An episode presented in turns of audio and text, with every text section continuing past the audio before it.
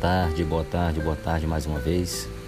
Nós estamos aqui na graça do Senhor para poder transmitir um pouquinho conhecimento que ora tivemos aprendido, transmitir um pouquinho daquilo que nós sabemos é um dever de todos nós.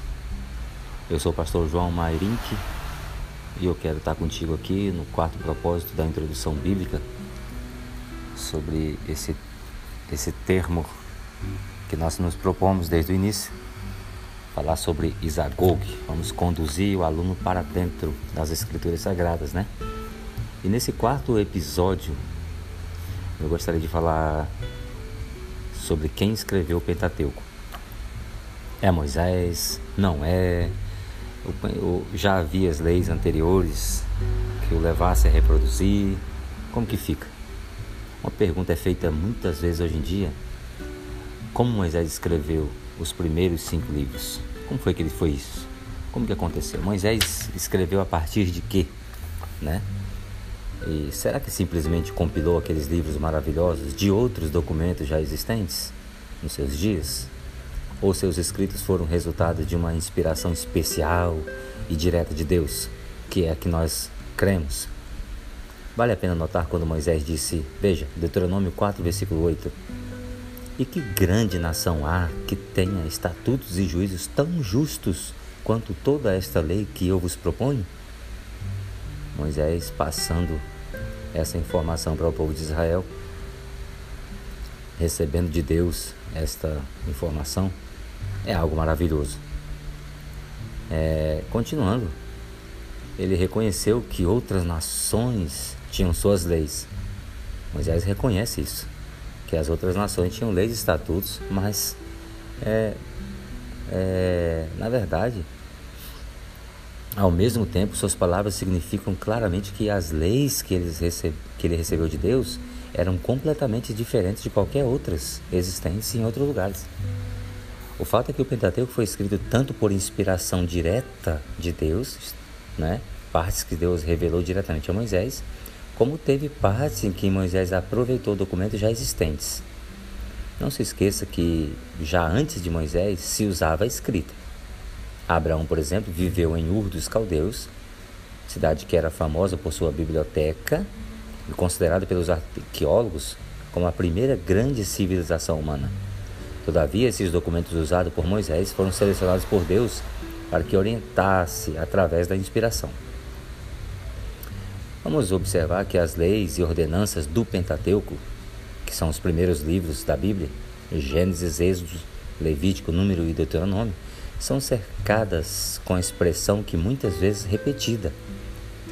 Que expressão é essa? O Senhor disse a Moisés. Essa expressão está em todo, em todo o, o, o enquadramento desses cinco livros. Quase todos os capítulos em Levíticos começam com essa palavra. O Senhor disse a Moisés. Também a maioria dos capítulos em Números e muitos em Êxodo. Isso mostra que esses trechos foram recebidos por Moisés diretamente de Deus. E quanto ao último capítulo de Deuteronômio? Ah, eu, fiquei, eu estou sabendo, eu já ouvi explicações, eu já ouvi, já vi no YouTube e tal, que o último capítulo de Deuteronômio não foi escrito por Moisés. Bom, naquele capítulo está o relato da morte e sepultamento de Moisés. Para explicar o relato escrito ali desses fatos, há duas soluções. A primeira, esse capítulo podia ter sido é, escrito por Moisés mesmo, sob a inspiração de Deus. Ora, era tão fácil para ele escrever esse capítulo sob a inspiração de Deus, como era para José, também sob inspiração, predizer o que iria acontecer com seus ossos, centenas de anos depois de sua morte, conforme Gênesis 50, 25 e Êxodo 12, 40, ou para Isaías e outros profetas não registrar o fato, mas muitos pontos salientes concernentes aos sofrimentos e à morte do Messias, e mesmo seu sepultamento no túmulo do rico. Isaías 53, 9 falou sobre Jesus antes mesmo dele morrer. Mateus 27, do 57 ao 60. Moisés poderia ter tido uma revelação profética de Deus como as coisas aconteceriam em relação à sua morte, e as escreveu como se fosse passado. E a segunda solução, logo, óbvio, seria de que Josué ou, ou outra pessoa escreveu esse último capítulo após a morte de Moisés. Isto é, em nada altera a inspiração do livro, pois o importante no escrito sagrado não é o elemento humano, e sim que Deus é verdadeiro autor da Bíblia. Então podemos dizer que, no todo, Moisés é o verdadeiro autor do Pentateuco, assim que alguns acréscimos tinham sido feitos por outros, é, outros depois, enfim, esses acréscimos também sobre a inspiração de Deus. Os judeus não têm nenhum tipo de dúvida, irmãos, com relação a, a, a Moisés ser o autor desses cinco primeiros livros. Os judeus, quando eu falo judeus, eu estou dizendo toda a história judaica, né? toda a história judaica, antiga e moderna. Vamos falar um pouquinho sobre os manuscritos originais e as traduções, tá ok? Apesar que nós muitas vezes ouvimos falar dos manuscritos originais, é um fato notável que de todos esses escritos sagrados, pelo que sabemos, não há nenhum manuscrito verdadeiramente original hoje, nem do Antigo nem do Novo Testamento, né, atual hoje. Então, ou seja, originalmente falando, na verdade não tem nenhum. Provavelmente porque Deus sabia que se tivesse preservado os manuscritos originais, os homens os haveriam de venerar, adorar mais do que o seu autor e os adorariam. Assim aconteceu com a serpente de metal. Os homens com certeza adorariam os escritores e deixariam de lado o autor da inspiração. Em alguns casos, quando Jesus, quando, desculpa, quando esses preciosos documentos tornaram-se antigos, velhos, foram reverentemente enterrados pelos judeus, que usaram cópias autênticas em lugar deles. Em outros casos, manuscritos foram perdidos durante as guerras e perseguições pelas quais o povo de Deus foi oprimido. Mesmo quando o Novo Testamento foi escrito, alguns dos escritos do Velho Testamento já tinham sido perdidos. Então, quando a Bíblia inteira foi completada pela primeira vez, constituiu de cópias hebraicas do Antigo Testamento, junto com a tradução é, judaica, conhecida como Septuaginta e algumas cópias gregas do Novo Testamento. Enquanto esse é o caso dos manuscritos originais, há hoje milhares de manuscritos hebraicos e gregos, os quais foram copiados dos antigos manuscritos por escribas judeus de tempos a tempos. Geralmente esses são os documentos referidos quando os originais são mencionados. Não é possível dizer quantos existem, na verdade. Quanto muitos são propriedade de indivíduos, muitos outros estão preservados em grandes bibliotecas de diversos países do mundo. Até é possível que tenha algum outro manuscrito. Eu até creio que, que existe algum outro manuscrito aí é, ainda existente em algum certo local e preservado é sete chaves. Porém, até agora nada foi revelado em relação a isso. Alguns desses manuscritos e traduções da Bíblia. Então nós falamos sobre os manuscritos originais e as traduções em hebraico, do grego, e alguns desses manuscritos e traduções da Bíblia. As línguas originais da Bíblia, os manuscritos mais importantes, as primeiras e principais versões e traduções, certas particularidades do texto bíblico. Em todos esses fatos podemos ver a mão poderosa de Deus agindo para que este livro chegasse às nossas mãos para a nossa felicidade eterna. Glória a Deus. Quais foram as línguas originais da Bíblia, das escritos da Bíblia? O hebraico, o aramaico para o Antigo Testamento e o grego para o Novo Testamento são as línguas originais da Bíblia. Restando salientar que no Novo Testamento tem algumas frases escritas em, em aramaico, né? O próprio Jesus, que também falava aramaico, ele citou uma aquela, aquela declamação, né? Eli, Eli, lama sabachthani, né? Deus meu, Deus meu, por que me desamparaste? Aquela, aquela expressão é, é em, hebra, é em está em aramaico, né? O aramaico é o idioma que antecede o hebraico, na verdade. Vamos lá. O hebraico. Todo o Antigo Testamento foi escrito em hebraico, o idioma oficial da nação israelita, exceto algumas passagens de Esdras, Jeremias e Daniel, que foram escritas em aramaico. A mais extensa está em Daniel, tá ok? Que vai de, de Daniel, capítulo 2, versículo 4 ao 7, 28. Tudo isso está escrito em aramaico, do original, digo.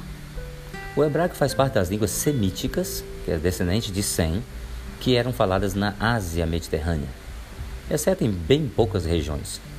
As línguas semíticas formavam um ramo dividido em grupos, sendo o hebraico integrante do grupo cananeu. Este compreendia o litoral oriental do Mediterrâneo, incluindo a Síria, a Palestina e o território que hoje constitui a Jordânia. Integrava também o grupo canadeu de línguas, é, o ugarítico, o fenício e o moabítico. O fenício tem muita semelhança com o hebraico. O primitivo alfabeto hebraico é oriundo do fenício, segundo a opinião dos versados na matéria, lógico. Em Gênesis 31, versículo 47, vê-se que Labão, o sobrinho de Abraão, vivendo em sua terra, a Caldeia, falava aramaico. Ao passo que Jacó, recém-chegado de Canaã, falava o hebraico. A língua hebraica é chamada no Antigo Testamento língua de Canaã. Você pode conferir em Isaías 19 e 18. E língua judaica ou judaico, né, 2 Reis 18 e 26, capítulo 36, versículo 13 de Isaías. Como a maior parte das línguas do ramo semítico, o hebraico lê-se da direita para a esquerda. O alfabeto hebraico compõe-se de 22 letras, todas consoantes. Há sinais vocálicos, sim, mas não podemos chamá-lo de letras. Né? Sabe-se que é, a forma primitiva dos caracteres hebraicos estava em uso na Palestina 1800 anos antes de Cristo. Exemplos mais recentes das letras hebraicas há no calendário de Geza, de 950 a 920 a.C., na pedra moabita, de 850 a.C., na inscrição de Siloé, de 702 a.C., nas moedas do templo dos irmãos Macabeus, em 175 a 100 a.C., em alguns fragmentos dos escritos achados junto ao Mar Morto, a partir de 1947. Esta forma primitiva do hebraico, do hebraico passou por modificações com o correr do tempo após o exílio. Teve início a chamada escrita quadrada ou quadrática, que por fim foi pelos maçoretas convertida na atual forma do atual alfabeto hebraico, uma forma quadrada modificada. A escrita hebraica dos tempos antigos só empregava consoantes sem qualquer sinal de vocalização. Os sons vocálicos eram supridos pelo leitor durante a leitura o que dava origem a consoantes, é, constantes enganos. Alguma, é, uma vez que havia palavras com as mesmas consoantes, mas com acepções diferentes, quer dizer, a pronúncia exata dependia da habilidade do, do leitor, levando em conta o contexto e a tradição. É por causa disso que se perdeu a pronúncia de muitas palavras bíblicas. Após o século VI, os eruditos judeus residentes em Tiberíades passaram a colocar na escrita sinais vocálicos, perpetuando assim a pronúncia tradicional. Esse, é, é, na verdade, esses sinais são pontos colocados em cima, embaixo e dentro das consoantes. Os autores desse sistema de vocalização chamam-se maçoretas, palavra derivada de maçorá, que quer dizer tradição. Isto porque os maçoretas, por meio desse sistema, fixaram a pronúncia tradicional do hebraico. Qualquer texto bíblico posterior ao século VI é chamado maçorético, porque contém sinais vocálicos. Os mais famosos eruditos maçoretas foram os judeus Moses ben Asher e seus filhos Arão e Naphtali, que tiveram e trabalharam em Tiberíades, na, na Galiléia. Além do texto maçorético, há outros textos hebraicos das Escrituras, o do Pentateuco samaritano, que emprega os antigos caracteres hebraicos. É do tempo pré-cristão, antes dos cristãos. São, portanto, os tipos de textos que temos em hebraico, o maçorético e o pentateuco samaritano. O aramaico é um idioma semítico falado desde 2000 a.C. em Arã ou na Síria, né? que é a mesma região. Arã está escrito em hebreu, Síria está escrito na língua grega. Nas escrituras, o território da Síria não é o mesmo de hoje que acontece também com outras terras bíblicas. O primitivo território estendia-se das montanhas do Líbano até além do Eufrates, incluindo Babilônia, Mesopotâmia Superior, que é conhecido na Bíblia como Aram Narim, e Padarã, e outros distritos. Era ainda falado uma grande área da Arábia pétrea, os trechos escritos em hebraicos, desculpa, escritos em aramaicos, são é, no livro de Esdras, no capítulo 4, versículo 8, até o 6, versículo 18. Então, do capítulo 4, versículo 8 a 6, 18, é, é escrito em, aramaico. Do capítulo 7, versículos 12 ao 26 também está escrito em aramaico. Daniel 2, 4 a 7, 28, como já disse. E Jeremias 10, 11 também está escrito em aramaico. A influência do aramaico foi profunda sobre o hebraico, começando no cativeiro do reino de Israel em 722 a.C., na Síria, e continuando através do cativeiro do reino de Judá. Em 587, é, em Babilônia. Em 536, quando Israel começou a regressar do exílio babilônico, falava o aramaico como língua vernácula. É por essa razão que, no tempo de Esdras, as escrituras, ao serem lidas em hebraico, em público, era preciso interpretá-la para compreender o seu significado. Está registrado em Neemias, capítulo 8, versículo 5 e versículo 8. No tempo de Cristo, o aramaico tornara-se a língua popular dos judeus e nações vizinhas. Essas foram influenciadas pelo aramaico devido às transações comerciais dos, dos arameus na Ásia Menor e litoral do Mediterrâneo. Em 1000 a.C., o aramaico já era língua internacional do comércio nas regiões situadas ao longo das rotas comerciais do Oriente. O aramaico é também chamado siríaco, no norte. É, essa tem até uma passagem em 2 Reis 18 e 26 que fala sobre isso. Esdras 4 7, Daniel 2 4. É também caldaico. Muitas vezes o, o, o aramaico é chamado de caldaico. Isso no sul, na parte sul. Daniel 1 4 tinha o mesmo alfabeto que o hebraico, diferia nos sons e na estrutura de certas palavras gramaticais. Do mesmo modo que o hebraico não tinha vogais, tá certo? a partir de 800, de 800 depois de Cristo, é que os sinais vocálicos lhe foram introduzidos. O aramaico foi a língua do Senhor Jesus, seus discípulos e da igreja primitiva em Jerusalém. Em Mateus 5,18, quando Jesus diz que a menor letra é o J, que é o aramaico Yod, ele tinha em mente o alfabeto aramaico, pois somente neste é que se verifica isso. A menor letra seria esse Yod. A letra Yod originou o nosso I e não J como na nossa, no, no nosso aportuguesamento que veio como J. Nos dias de Jesus, o aramaico já se modificara um pouco na Palestina, resultando no aramaico palestiniense, como chamam os eruditos, né? Também em Marcos 14,36, o uso da palavra aramaica, Abba, Abba, por Jesus, é outra evidência de que ele falava aquela língua. Que ele também falava o hebraico é evidente. Está em Lucas 4, 16, 20, Jesus também falava o, arama, o, o hebraico. Não tem dúvidas disso. Uma vez que os rolos sagrados em escritos eram escritos em hebraico. O hebraico foi de fato é, absorvido pelo aramaico mas continuou sendo a língua oficial do culto divino no templo e nas suas sinagogas, dos rolos sagrados e dos rabinos eruditos. Havia escolas de rabinos inicialmente em Jerusalém e depois da queda da cidade em Tiberíades. Havia escola semelhante no, outros centros judaicos também, para não deixar o, o hebraico morrer. As conquistas árabes e a propagação do islamismo em larga escala, largas áreas da Ásia, África e Europa começou a ressurgir para que se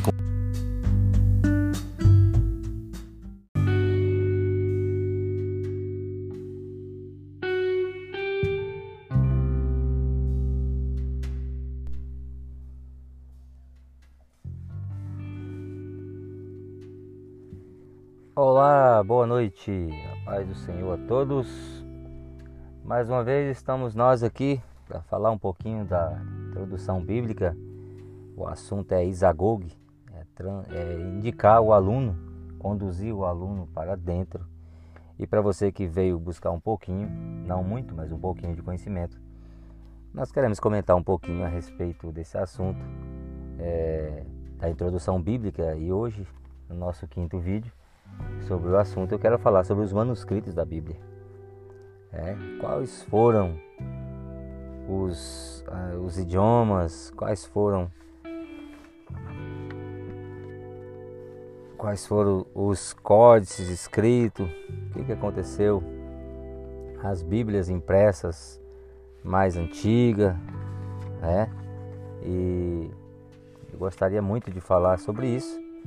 E hoje eu gostaria de comentar com vocês. Estou aqui a passear em, em algum dos textos aqui sobre esse, sobre esse conhecimento. Então gostaria de falar com você sobre as Bíblias impressas mais antigas. O Antigo Testamento impresso em hebraico. O primeiro texto impresso em hebraico do Antigo Testamento foi de 1488, em Sôncio, na Itália, e contém, contém os sinais vocálicos do hebraico. Né? O segundo texto mais antigo, impresso em hebraico do Antigo Testamento, é constante da Bíblia, chamada Complutenciana Poliglota, preparada pelo cardeal Ximenes de Cisneros na Universidade de Alcatá, próximo a Madrid, Espanha. Foi impressa em 1517, 1400, 1514 a 1517, né? Desculpa. Mas somente distribuída em 1522, ok? É, a poliglota traz, além do Antigo Testamento em hebraico, o Novo Testamento em grego, a Septuaginta em latim e a Vulgata em latim, o Antigo e o Novo Testamento. Abrange seis volumes, ok? Então, a, a primeira bíblica rabínica, ela foi preparada por Félix Pratensis e publicada por Daniel Bomberg em Veneza em 1516, 1517, ok? É, o texto de Amsterdã, né, também houve um texto de Amsterdã, publicado entre 1661 e 1667 ok? Esse texto de, de Amsterdã, na Holanda, né? É uma combinação dos textos de Shine, né? uma combinação aí dos textos de Shine e Ximenes. O texto de Van der Hout, publicado em 17 de maio. É uma revisão do texto de Amsterdã. Também tem o texto de Kennicott, editado em 1776 e 1780 ok? Tem também o texto de Lettres, publicado em 1852. É uma versão do texto de Van Hout, Van der Hout, né? Assim, um nome esquisito aqui.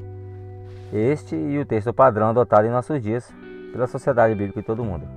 Tem também o, o texto de Rudolf Kittel, de 1906, original do texto de Schrein, a terceira edição de Kittel, em 1937 ele abandonou o texto de Israel, publicado nos manuscritos 19a. Esses são os, o Antigo Testamento impresso em hebraico. São coisas bem antigas, né? O Novo Testamento impresso em grego diz assim: o primeiro texto impresso em grego do Novo Testamento é o da Complutenciana Poliglota, de que já falamos quando ocupamos nos textos anteriores, né? O texto de Erasmo é o teólogo holandês, publicado e distribuído em 1516, este foi o, o primeiro texto impresso e distribuído do Novo Testamento. A poliglota da cardeal, do cardeal Ximenes só veio a publicar em 1522, mas foi impresso em 1514, entre 1514 e 1517. Né? O texto de Robert Stephanus, publicado em 1546 em Paris, é baseado no Erasmo também. Também teve o texto de Theodor Bessa. Theodor Bessa publicado em 1565 a 1664. Né? Tomou como base o texto de Stefanos. Tem o texto dos irmãos Elsevier, que são holandeses, é, de 1624 a 1678. E pegou então a base do Stefanos e Beza aí. Então você vê aí que eles sempre utilizam os anteriores que vieram, né? Tem o texto de Westcott e Hort.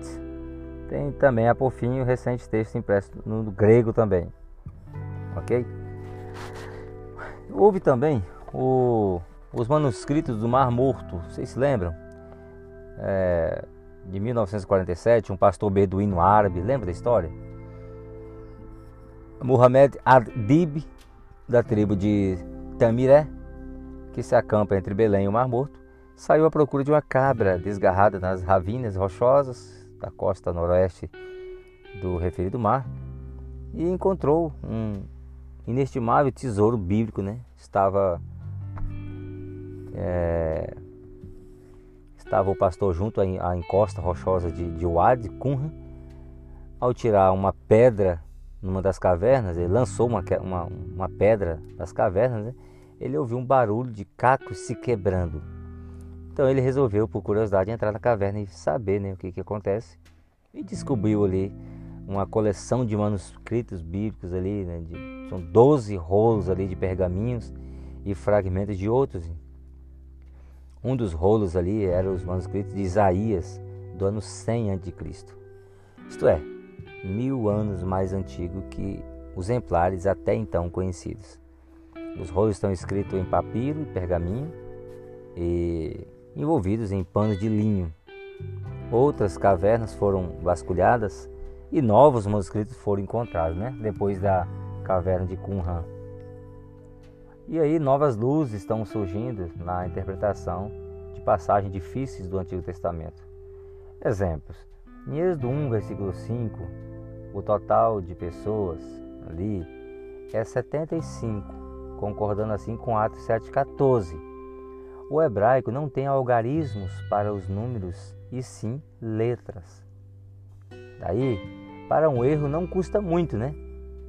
Em Isaías 49, 12, o novo manuscrito de Isaías diz Siene e não Sinim, ok? O nome da cidade. É, são curiosidades, né? Que vai aparecendo e vai. Siene é uma importante cidade fronteiriça do Egito, às margens do Nilo, junto da Etiópia, né? É hoje a moderna Assuã, como sua extraordinária represa, né? etc. Ezequiel 29, 10 e Ezequiel 30, versículo 6 referem-se a essas cidades. A versão da eh, Almeida Revista Corrigida, é, ela escreve Sevené. Não é nem Sinim, é nem Siene, mas ele vem trazendo como Sevené.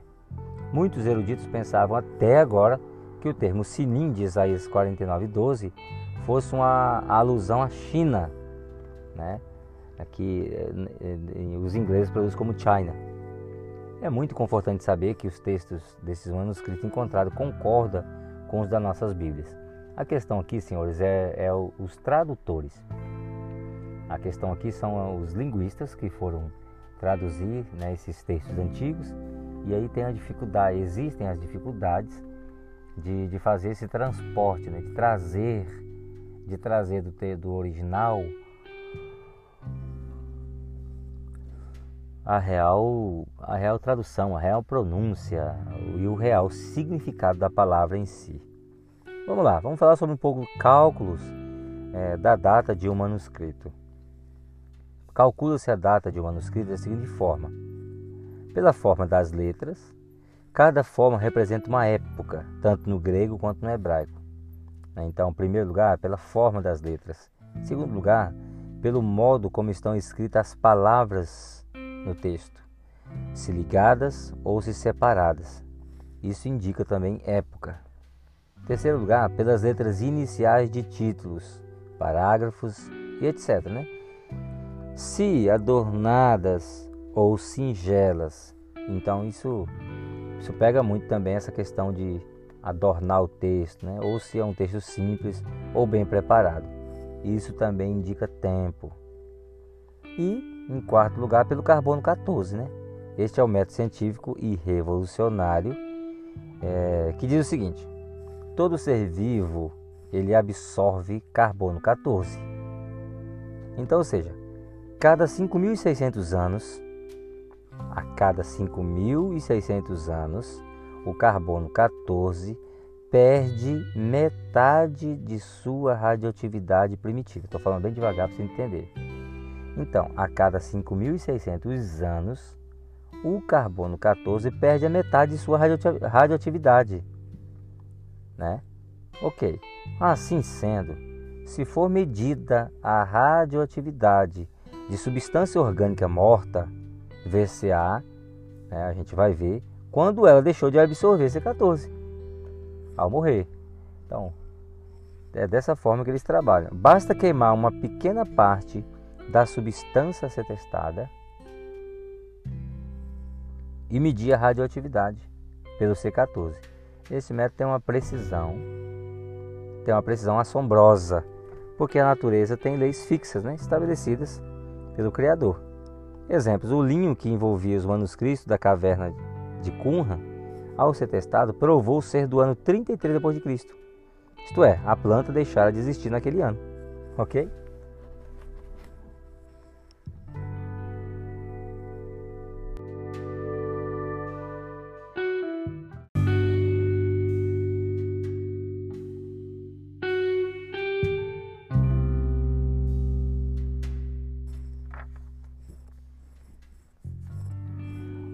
Mais uma vez, a paz do Senhor, boa noite, todos quantos estão ligados. Se você está ouvindo durante o dia, tenha um bom dia.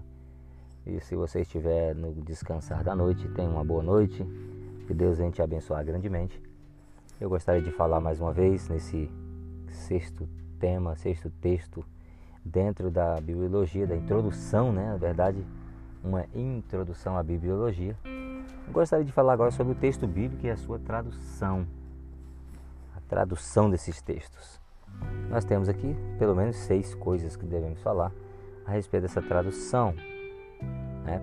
Particularmente sobre o texto bíblico em geral e a sua tradução, vamos falar sobre as palavras em itálico, o uso da margem, datas impressas do texto, o sumário dos capítulos, a divisão dos textos bíblicos em capítulos e versículos não vem da original, a divisão do texto em parágrafo é muito útil para a sua compreensão.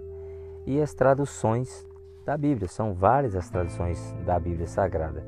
Eu sou o pastor João Mairim, que vem conosco. Vem comigo nós vamos comentar um pouquinho a respeito disso aí.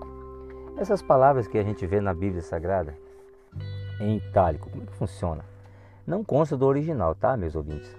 Essas palavras em itálico não constam do original, elas foram introduzidas na tradução para completar, para completar o sentido do texto. Em português, a única versão protestante com itálicas é a Almeida Revista e Corrigida. Se você for comprar uma Bíblia, procura dar uma olhada na, na, nas versões dessa Bíblia. Se é da Sociedade Bíblica do Brasil, se é ARC, se é, se é ARA, Almeida Revista Atualizada, se é Shed, se é a King James, enfim, são várias as versões da Bíblia Sagrada. O uso da margem, como fica? Muitas Bíblias não têm na sua margem, em determinados trechos, a tradução literal do hebraico ou do grego. Às vezes tem uma tradução diferente quando o caso é duvidoso. São muito úteis nessa rota de marginais. Ok? Então, é, essa questão do uso das margens, tá ok? É, muitas Bíblias não vêm isso aí, não tem importância com relação a isso aí. As datas impressas no texto. Muitas Bíblias antigas em português, bem como muitas Bíblias, né, trazem datas impressas no texto. Na verdade, é, se fala muito, porém eu não. Eu tenho apenas uma Bíblia que, ao iniciar cada livro, cada capítulo e cada carta, vem na, na sua inicial vem dizendo cerca de tantos anos, cerca de do ano tal, tal. Mas no texto mesmo em si não tem ali uma comprovação da, do ano que foi escrito. As datas impressas no texto, né? Então, é, elas trazem, elas trazem, são datas chamadas de cronologia aceita, tá bom? Não que seja o, o correto, não que seja o ano exato, mas é aceito. Tá? Ela foi elaborada pelo arcebispo Usher, que era um anglicano, né? e inserida pela primeira vez no texto bíblico em 1701. Depois de Usher, surgiram aí outras cronologias como de Calmet, Halles, etc. As investigações modernas e descobertas, elas especialmente quanto aos primeiros milênios da história. Então, ou seja, são, são datas que são aceitas para aquele momento, para aquele texto. Por isso, não, não, não, tenha, não tenha nenhum tipo de desespero quando você olhar uma Bíblia, uma versão, e ver lá que Paulo escreveu é, as suas cartas é, são diversos anos, né? Mas vamos dizer, Tessalonicenses, no ano 57. Aí você vai ver na outra versão, no ano 60. Numa outra versão, no ano 53. Então, isso não é importante. O importante é que foi escrito, já, que já passou pelo crivo né, da, da aceitação apostólica. E a data em si é importante para a gente citar apenas a história, ok? Não a mensagem. O sumário dos capítulos, como é que fica? São preparados pelos editores, ok? E nada tem a ver com a inspiração do texto. Ah, é, o nome, o tema, não sei, foi, não, foi inspirado, aquela coisa toda. As exceções são algumas frases introdutórias de certos salmos, como por exemplo, Salmo 4, 5, 6, 7, 8, 9, 22, 32, 45, 46, 53, 56 e tá. Tais sumários nem sempre correspondem aos capítulos aos quais se refere, ok? Há casos até negativos, como a parábola, a parábola dos dez talentos, quando não são dez, ok? a parábola do rico e o Lázaro, quando não se trata da parábola, e sim e, e é um, um, fato real, né? Então não é parábola, é um fato real, porque a parábola não conta o nome de pessoas, não conta, é, não envolve nome de pessoas em si. Mas aqui nessa do, do, do rico e o Lázaro, e aí vem, vem dando nome, né? Dando nomes e tal, etc. A divisão do texto bíblico em capítulos e versículos não vem do original. O hebraico não tem, não tem a forma numérica como nós temos. É, é, cada letra, por exemplo, tem uma, uma numeração, tem um valor numérico. Uma coisa é valor numérico, outra coisa é uma numeração. Então, nós, quando nós falamos dois, a gente tem tanto a pronúncia dois, quando a gente sabe do número dois. Mas no hebraico não, é diferente. Cada letra Cada letra tem um valor, né? O Aleph, Beit, Gimel, Dalit, Re, Vav. Cada uma dessas letras tem uma numeração, né? E é diferente do nosso. Enfim, a primeira Bíblia que trouxe a divisão, tá certo? Essa, essa divisão de capítulos e versículos foi a Vulgata Latina em 1555. Em muitos casos, a divisão, tanto em capítulos quanto em versículos, quebra o sentido, tá? ela divide o texto e altera toda a linha de pensamento. A gente precisa estar atento sobre isso aí. E por isso que a gente tem que estudar o texto e o contexto para saber exatamente o que está se referindo àquela, àquela informação que você leu de inicial. Tá certo? É, Isaías 53, que devia começar, devia começar em, no capítulo 52, o versículo 13, tá certo? Ele começa apenas no 53. Então, ou seja, o assunto de Isaías 53, quem deu crédito à nossa pregação, a quem se levantou o braço do Senhor, na verdade começa lá no 52, versículo 13.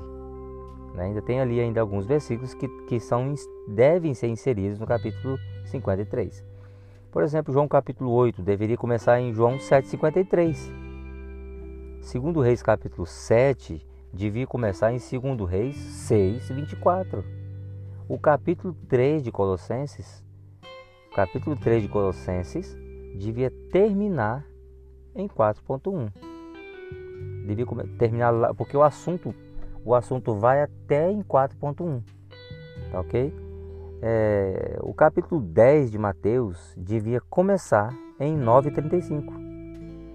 Atos 5 devia começar em 4.36. Ok? Com a divisão em versículos, acontece a mesma coisa. Por exemplo, Efésios 1,5 devia começar com as duas últimas palavras de 1,4. 1 Coríntios 2, versículo 9 versículo 10, devia ser um só versículo. Mesma coisa. O, o mesmo devia começar, é, ocorrer em João 5,39, o versículo 40. Devia ser um versículo só. No, do texto hebraico, é um versículo só. Na Epístola aos Romanos, bem como em versões, é, desculpa, é, Romanos contra Efésios, há diversos casos desses também. Também a divisão em versículos não é a mesma em todas as versões, ok? Por exemplo, Daniel 3, 24 a 30, da Almeida Revista Corrigida, corresponde a 3, 3, 91 a 97. É, é incrível, né? Com a diferença bem grande, ok? Assim, não que altere a mensagem, mas a divisão altera, altera o, o, a forma de se estudar, né, de se buscar. Tem outros, outros também. É, só que essa, é, por exemplo, essa que eu estou falando, só para entender, essa que eu estou falando, Daniel 3, 24 a 30, da, da Almeida Revista Corrigida, se você for ler a Mato Soares, do, do padre Mato Soares, você vai encontrar capítulo 3, versículo 91 a 97. Entendeu? Lucas 20, versículo 30, na Almeida Revista Corrigida, corresponde a Lucas, capítulo 20 e o versículo 30 a 31 na tradução brasileira. Tá bom? Enfim, é, a divisão do texto em parágrafos é muito útil, lógico, para a compreensão. Quem, quem duvida disso? Imagina você pegar um, um texto inteiro, né? E, e, que não seja divididinho, é, bem dividido, bem arrumadinho no nosso idioma, no português, né? É difícil de entender. É, eu posso até arriscar em dizer que já todo dividido, já todo acertado, já todo mastigado, como diz, né? Já, já feito dessa forma, as pessoas já não entendem. Imagina se fosse, é, por exemplo, igual o hebraico, que, é, que pega ele por inteiro. Né? No, no, no, idioma original, você pega aquela folha inteira escrita e é você que tem que procurar, você o assunto parar, refletir, é você que tem que fazer isso. Vamos lá, o Salmo 2, por exemplo, contém cinco parágrafos, tendo cada um parágrafo aplicação diferente. A única versão em português que indica os parágrafos é a Almeida Revista Atualizada, com um tipo negrito cada vez que isso ocorre. Há versões neutras, por exemplo, é, versões noutras línguas que dão tanta importância a essa divisão que, para maior comodidade do leitor, imprime o próprio sinal gráfico no parágrafo. Né? É, é muito parecido com um P invertido. Ok. Traduções da Bíblia. Então, ou seja, nós estamos falando de textos bíblicos sua tradução. Vamos falar um pouco sobre traduções. A Bíblia toda, ou em parte, pelo menos, acha-se traduzida mais ou menos em 2.150 línguas e dialetos. E ainda restam mais de mil línguas e muito mais dialetos em que ela precisa ser traduzida. Né? Fora os milhares de dialetos que existem, costumes, né? tem povos que já até perderam aí muitos dialetos, estão se unindo com os, os principais dialetos para serem falados. Então, fica por aqui a minha dica com relação a, ao texto bíblico e a sua tradução. Então, o que foi inspirado por Deus é a mensagem e não, ah, por exemplo, se eu falar o que que se eu pegar uma Bíblia nas minhas mãos e mostrar para você essa Bíblia e dizer o que o que existe nesta Bíblia que não foi inspirado por Deus. Então, o aluno que me ouve no meu podcast, do pastor João Marinho, que ele vai saber que a capa não foi inspirada por Deus. A sobrecapa não foi inspirada por Deus. A folha de rosto não foi inspirada por Deus. A numeração de capítulos e versículos não foi inspirada por Deus. Ponto, ponto e vírgula, reticência não foi inspirada por Deus. Você está entendendo? Então, assim, algumas coisas da nossa Bíblia que não foi inspirada por Deus. Mas isso veio para nos ajudar a entender a mensagem gloriosa, poderosa e maravilhosa do eterno Deus de Israel e de todas as nações, se assim o desejarem. Amém? Que Deus abençoe a sua vida. Você então está é, no caminho certo. Não desista e você vai começar a ter um interesse maior pela Bíblia Sagrada. Deus abençoe grandemente, que você seja grandemente abençoado. Em nome de Jesus. Deus abençoe.